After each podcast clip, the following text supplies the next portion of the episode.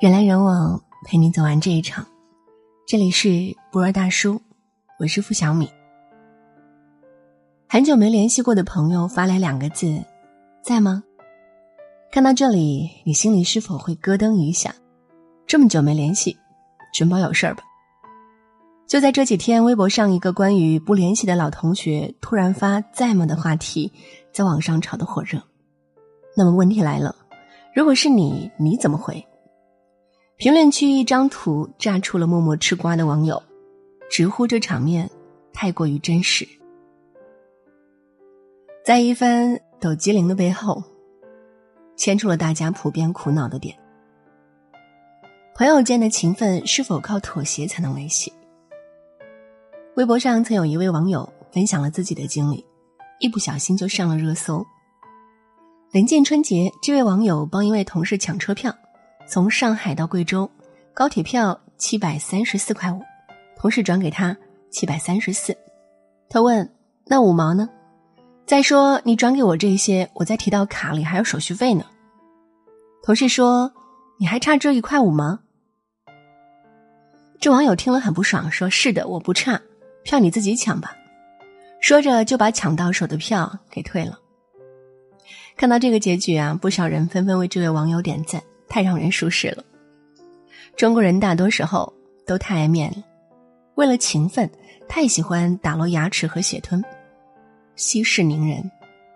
但太善良、太要面子的背后，却只会被人看作软弱可欺。其实有时候我们本不必这样的。前段时间，作家斑马曾分享过这样一件事情：老赵被公司里的同事给拉黑了，起因是一次没按时搭车。因为同事家离老赵家不远，所以老赵就顺路带过他一次。可是之后，同事俨然把老赵当做了专车司机，自觉地开启了蹭车之旅，一坐就是大半年。刚开始，同事还表达感谢，送点礼物；时间久了，就成了理所当然。下班直接上车，把座椅调到最大，一声不吭地玩手机，下了车也不打招呼，直接扬长而去。有一天，老赵着急去机场接人，提前走了。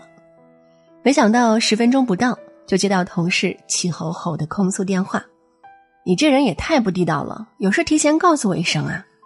我还跟我妈说回家吃饭呢，这个点班车都走了，等到家都几点了？”老赵也生气，但还顾及着面子，半开玩笑的说：“打个车呗，我又不是专职滴滴。”没想到第二天上班。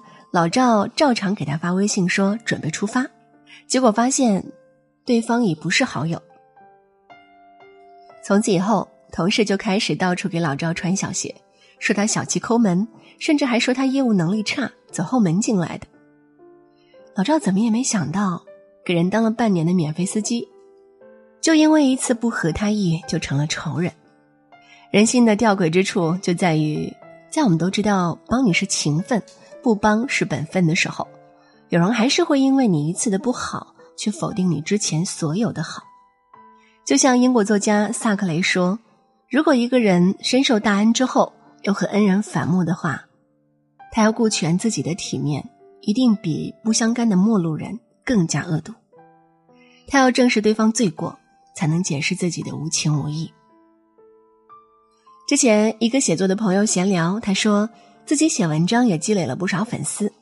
有次一个粉丝加他，上来就说：“哎，我很喜欢你，我是你粉丝，所以你免费帮我写篇传记吧，宣传一下我的篮球社。”还没有等到我朋友回答，他就开启了聊天模式，大段大段六十秒的语音，一直讲他人生有多艰辛，并且呢每句话之间无缝连接，好难打断。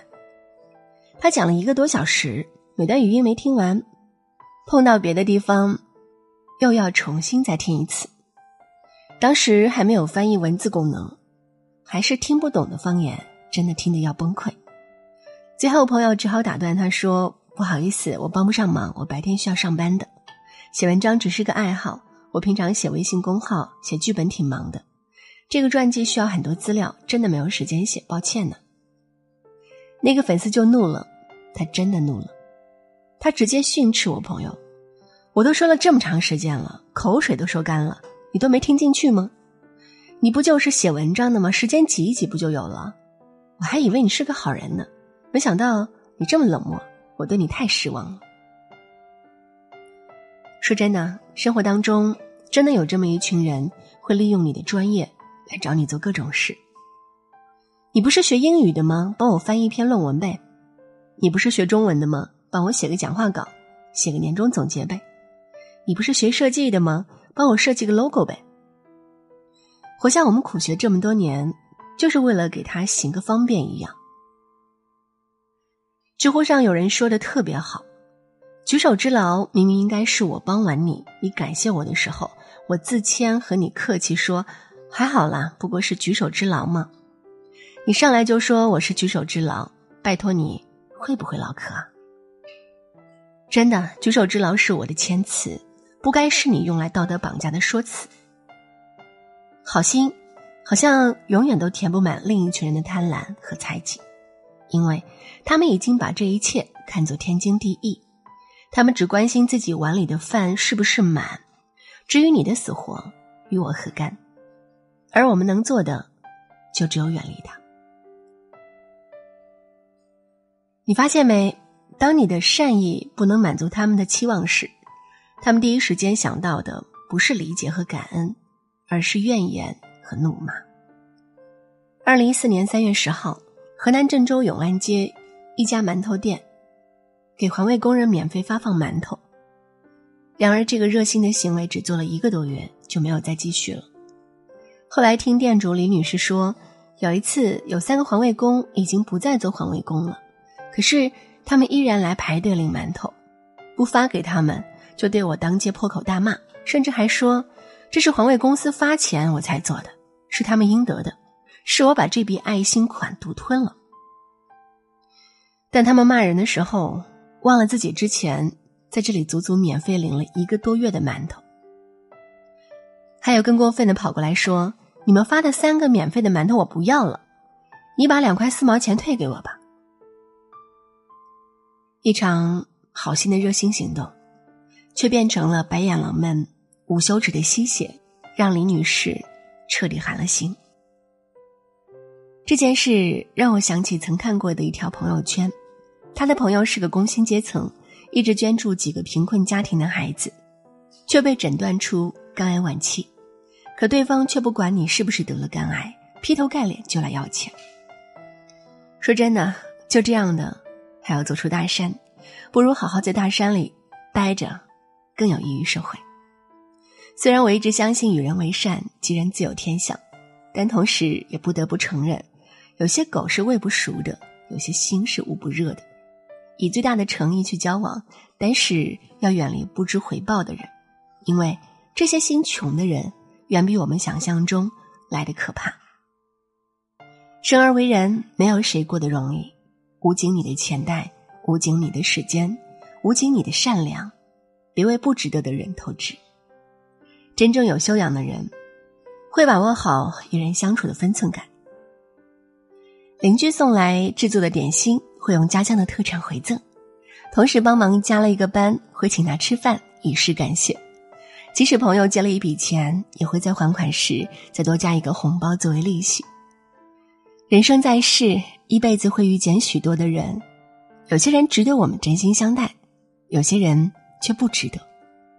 那些心穷的人，如同冷血的蛇，多少的暖都捂不热；而内心富有的人，脸上带笑。心里有光，旁人总是能从他身上汲取能量。这个世界并不薄凉，远离不停消耗你的人，把你的好留给那些懂你的人，你的世界才会深情起来。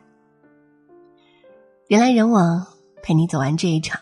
这里是不二大叔，我是付小米，今天就陪你到这儿，晚安。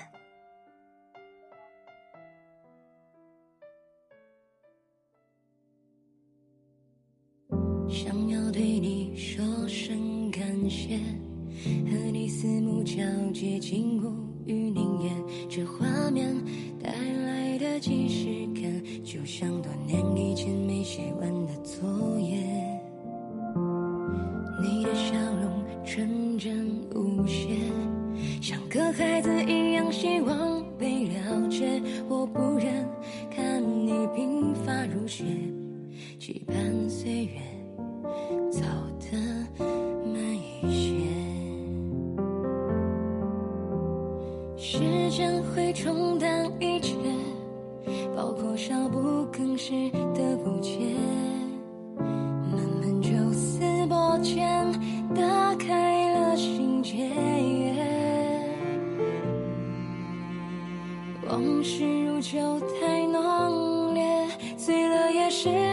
种悲切，只想拥抱着你，不再告别。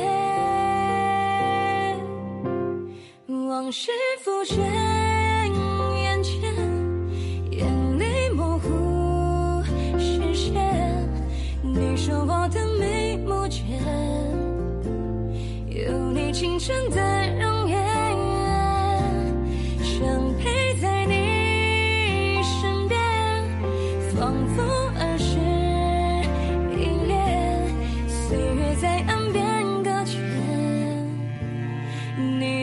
伤害。